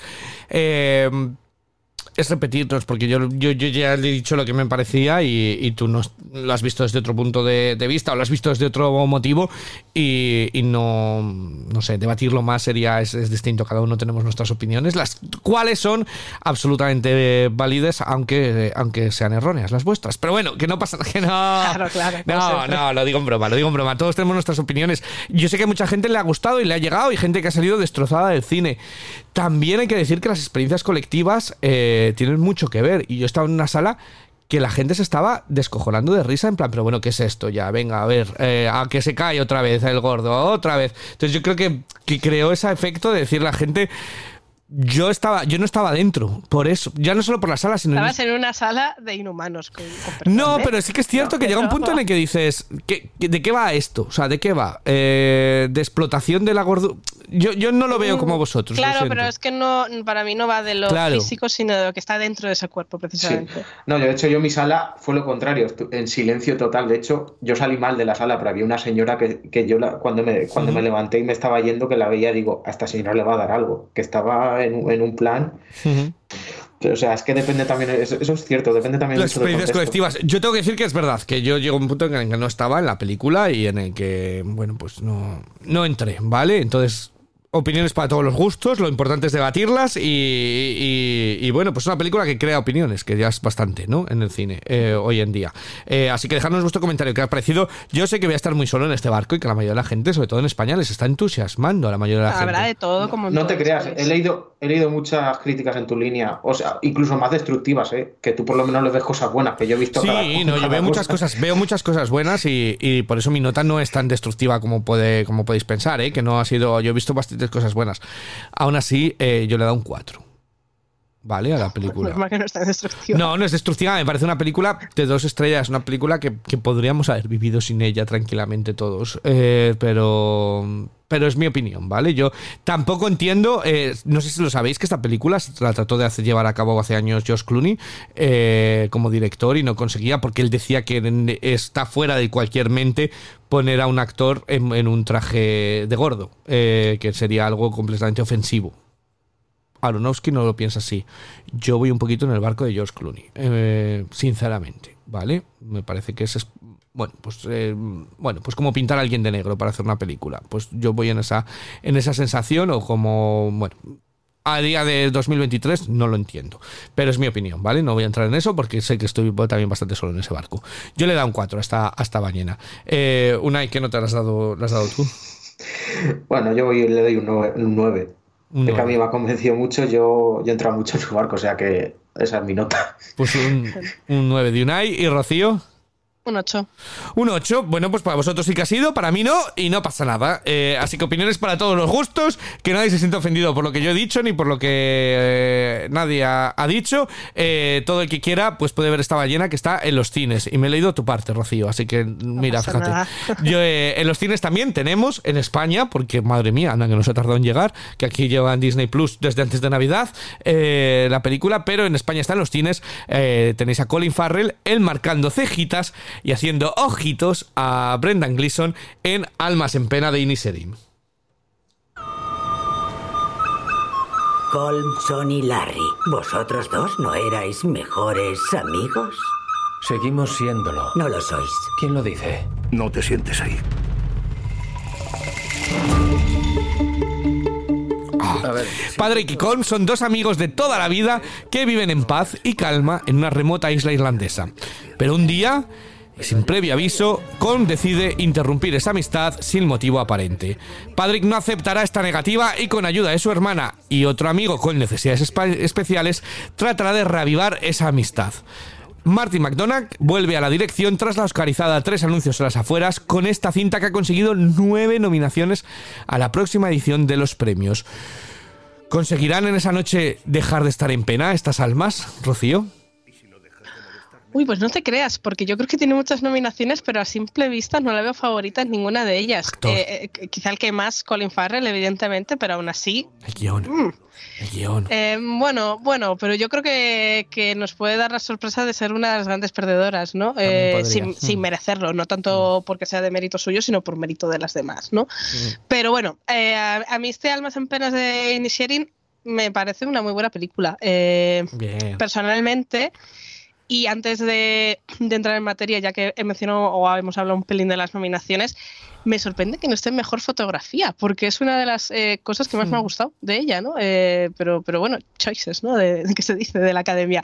Eh, yo creo que la película, más allá de la sinopsis que, que has hecho, que es básicamente la trama que nos presentan, creo que donde encuentra su brillantez es más en el subtexto, ¿no? En sus eh, paralelismos y los significados y simbologías ocultas tras esta aparentemente inocente y casi absurda historia de, de la enemistad repentina de dos amigos. Eh, lógicamente no voy a explicar cuáles son esos paralelismos para no estropear la experiencia, pero sin duda creo que es en esa conexión donde recae gran parte de- del encanto, ¿no? Porque quizás si hiciéramos una lectura eh, superficial y nos ciñéramos a la trama como tal, pues hombre, hay cosas que son excesivamente ridículas o incluso inverosímiles, que pueden en parte un pelín ser quizá el pequeño lastre que a mí personalmente hace que no haya terminado de conectar con los personajes, ¿no? A O ver, sea, Rocío, esto es una, como decís vosotros, esto es un análisis sobre la sobre los problemas mentales, sobre la depresión de la gente y cómo eh, una obsesión compulsiva sí, sí, te sí, puede la- la llevar ahí a, a continuar.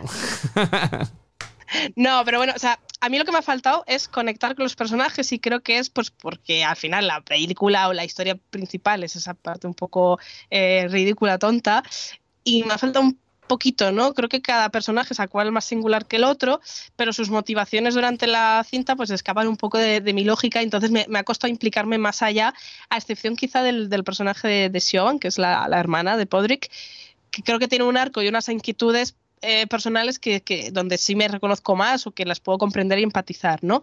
Pero también es, es importante eh, recalcar que es una película muy irlandesa, ¿no? O sea, esto quiere decir, por un lado, que la ambientación y los paisajes son una pasada y es preciosérrima de ver, y por otro, que el humor bastante negro pues es también muy peculiar y ya son muchas veces en este podcast que, que os he dicho esto, no es para mí. O sea, no es que no sea para mí, es que no lo leo como humor, no lo interpreto mm. como humor, o sea, no me río, no encuentro la comedia, aunque sí llego a reconocer, en el caso de esta película, pues ese punto, ¿no? Pretendidamente naif a veces de los personajes y patético de las situaciones y tal, ¿no? Entonces, eh, de hecho, es un debate que me he encontrado mucho en, en, en redes y demás sobre si esta película es una comedia, es un drama. Mi impresión, yo creo que Martin McDonagh ha querido hacer una comedia negra, pero yo, a título personal, la interpreto como un drama ligero. O sea, claro, mi, lo que yo recibo y como yo la leo es, eh, es otro rollo. Eso sí, eh, los actores están increíbles, o sea, lo, sí. lo, los cuatro. Eh, yo en el último año me reconcilié oficialmente con, con Colin Farrell, yeah. que ya sabéis que siempre he tenido tirria, pero es que hijo desde 13 vidas eh, me encanta verle en las películas. Ahora es mi nuevo actor favorito, ¿no? Eh, creo que se ha puesto las pilas también y que ha encontrado personajes donde poder mostrar otras caras y, y este es un caramelito de personaje y está, está increíble. Y, y Brendan Gleeson es que es clase 10, ¿no? Directamente, al igual que Kerry Condon.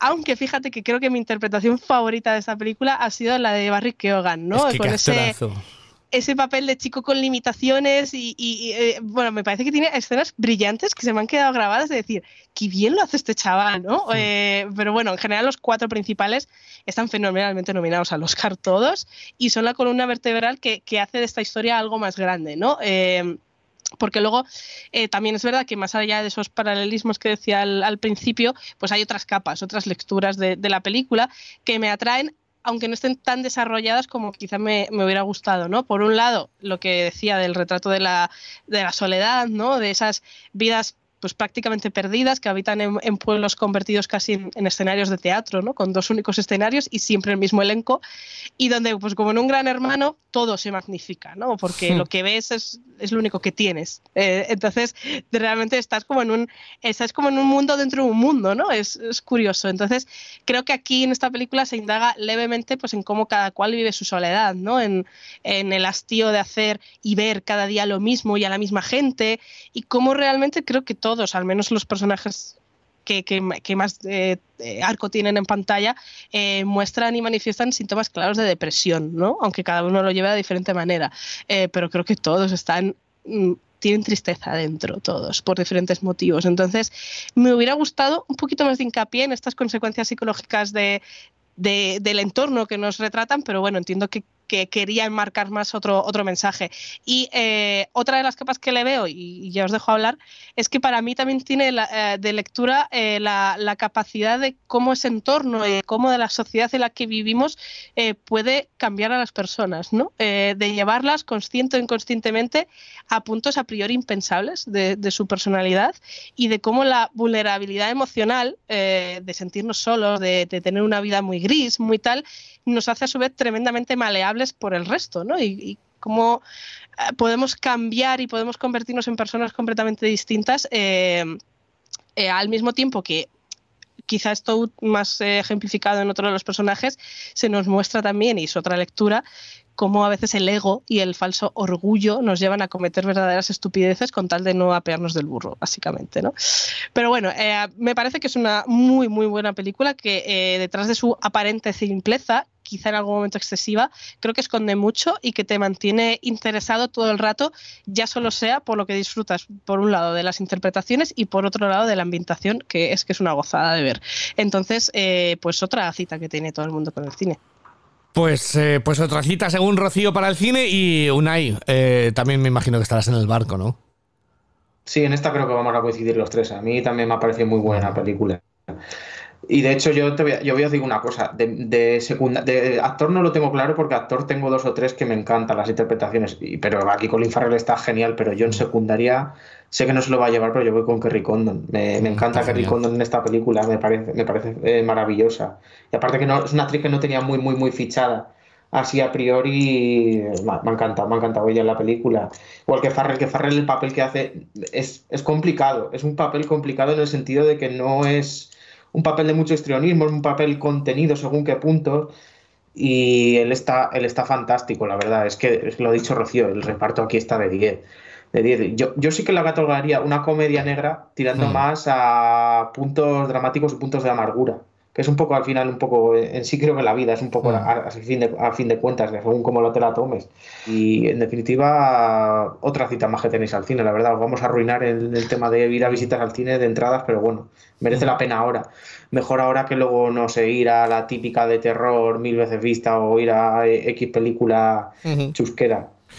Pues eh, es que esto es una maravilla de película. Es que Rocío dice que no lo quería decir, yo lo voy a medio mencionar, porque es que es- para mí no es solamente la película que estás viendo, eh, es, es evidentemente que por la fecha y, se ve claramente desde el principio, o sea que no es ningún spoiler, que está sucediendo algo en la isla principal y es la guerra civil eh, irlandesa. Entonces es una película que trata sobre la guerra civil irlandesa y la genialidad es que han sabido coger todo eso, destilarlo, crearlo en un microcosmos, que cada personaje es una opinión diferente de ese conflicto. Entonces, si conoces ligeramente la guerra civil irlandesa, eh, es lo que ha conseguido hacer aquí Martin McDonagh. Es, es absolutamente increíble. Es como decir, voy a, voy a explicar todo este conflicto a un niño y cómo lo puedo hacer. Pues así, ¿cómo explicar al público general qué pasó en Irlanda? Pues mediante estos personajes. Uno se quiere ir porque quiere hacer más cosas con su vida, el otro quiere continuar las tradiciones, eh, pero el otro lo ve tonto. Pero luego también está cada personaje tiene una opinión distinta, el que intenta mediar, el que no intenta mediar,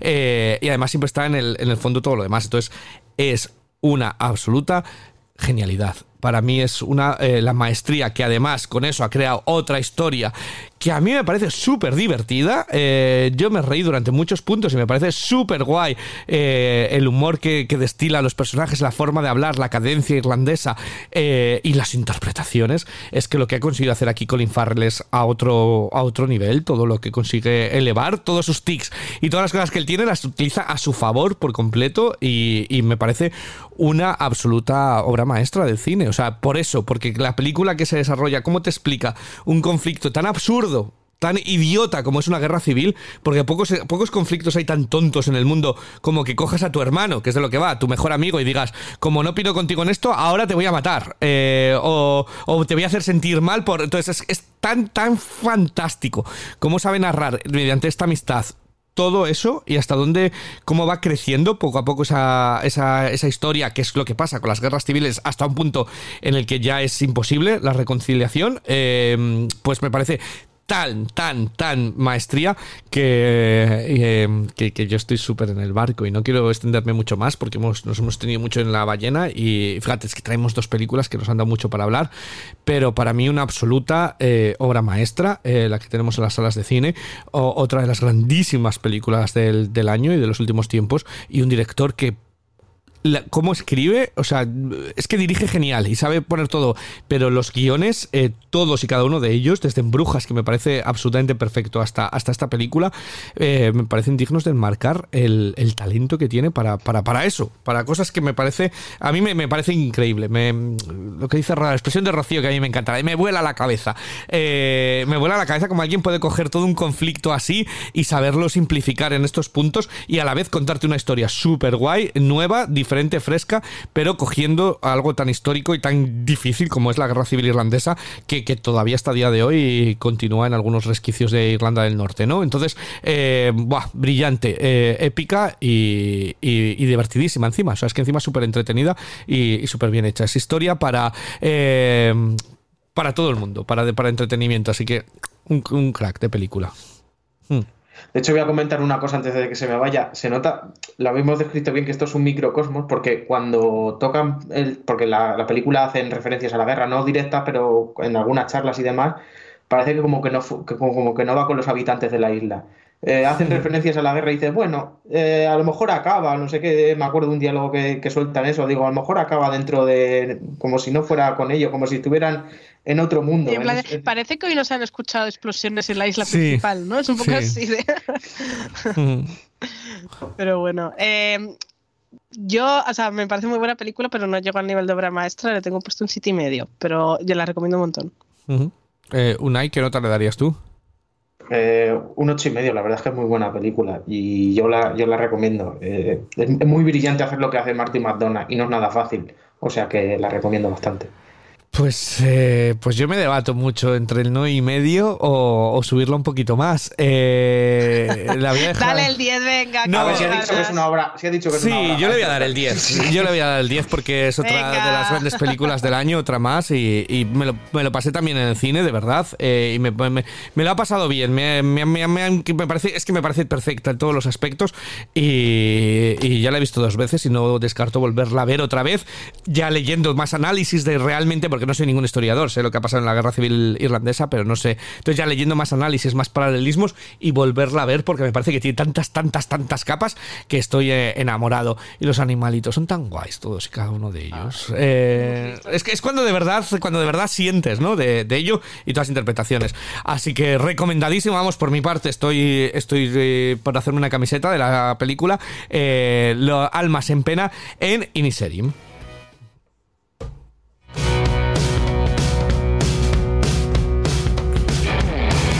Y para la semana que viene, pues traemos otras tres películas fuertes. Wow, es que venimos a tope, ¿eh? Eh, películas fuertes y películas eh, largas, eh, porque vamos a traer que le íbamos a traer esta semana, pero, pero lo hemos dejado, como hay mucho que comentar, lo- la última película de Steven Spielberg, Los Fableman, El Triángulo de la Tristeza, también nominada al Oscar, y te dejo que la digas tú.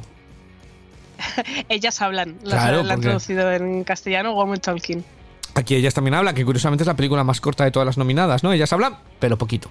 Eh, pero un poquito Para que menos. luego digáis que nos enrollamos. Para un poquito, para un poquito menos. Que además tiene a Ben Wilson, que no la he visto la película, pero Ben Wilson es como mi, mi ojito derecho, eh, uno de mis actores preferidos, así que tengo muchas ganas de, de verla. Eh, tres peliculones para la semana que viene. Muchísimas gracias, Unai, muchísimas gracias, Rocío, y muchísimas gracias a, a Héctor. Y nosotros volvemos en siete días para hablar de estas tres películas. Eh, ay, que me había escrito yo una despedida. Eh, con estos estrenos nos despedimos hasta la semana que viene. Que disfruten de buen cine y nosotros nos vemos en las salas.